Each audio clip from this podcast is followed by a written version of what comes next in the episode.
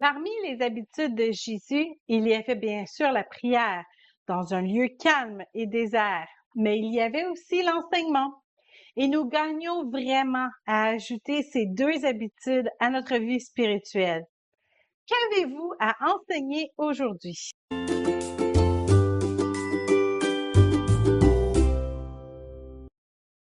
Les professeurs ne sont pas tous dans les salles de classe.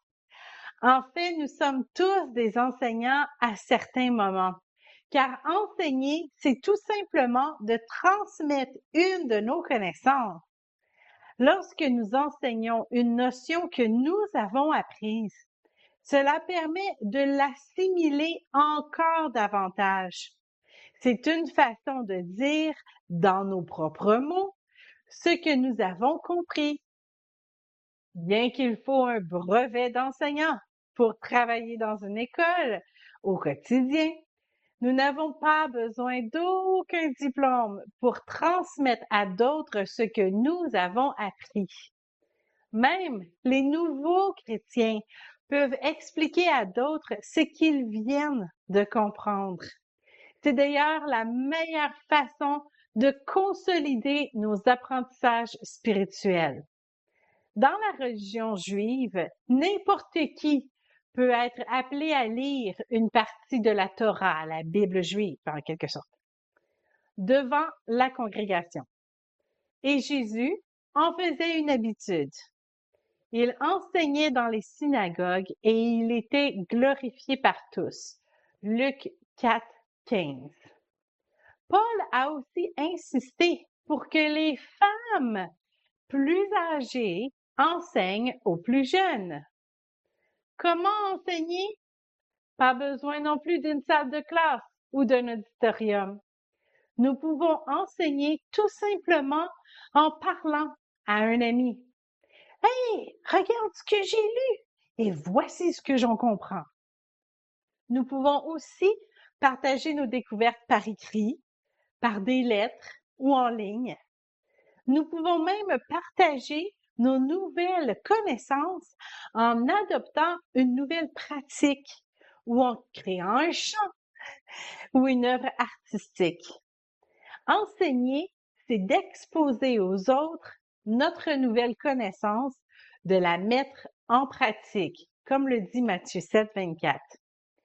Si nous n'avons jamais rien à enseigner à d'autres, aucune nouvelle connaissance spirituelle à partager, il y a un problème. Mais attention, nous sommes responsables de ce que nous enseignons et surtout à qui nous l'enseignons, comme le dit Jacques 3.1. Lorsque nous voulons partager une sorte de correction, il est bon, même impératif, de faire confirmer notre affirmation pour ne pas écraser les gens avec leur erreur. Les messages édifiants, les encouragements, nous pouvons les répandre un peu plus librement. Mais il faut faire attention de ne pas enseigner des fausses promesses non plus. Il est bon de toujours bien vérifier ce que nous voulons transmettre. Il est donc essentiel de mettre notre orgueil de côté lorsque nous enseignons nous devons être toujours prêts à être corrigés. C'est d'ailleurs de cette façon que nous devenons plus sages, comme le dit Proverbe 9, verset 8.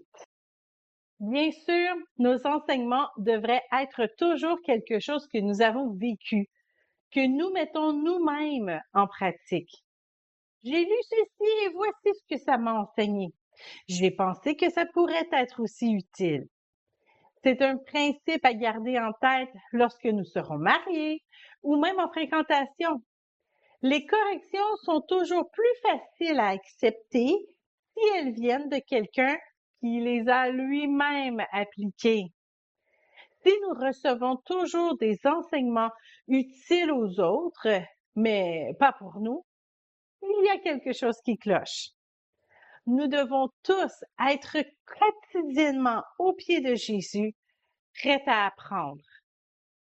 La parole de Dieu est le meilleur outil d'enseignement, accompagné du Saint-Esprit. Vous pouvez aussi lire des livres chrétiens ou écouter des prédications, mais toujours en tenant la main du Saint-Esprit pour qu'il vous confirme ce qu'il désire vraiment vous enseigner par ses moyens. Du même coup, ne soyez pas offensés si la personne à qui vous partagez votre nouvelle découverte n'est pas enthousiaste.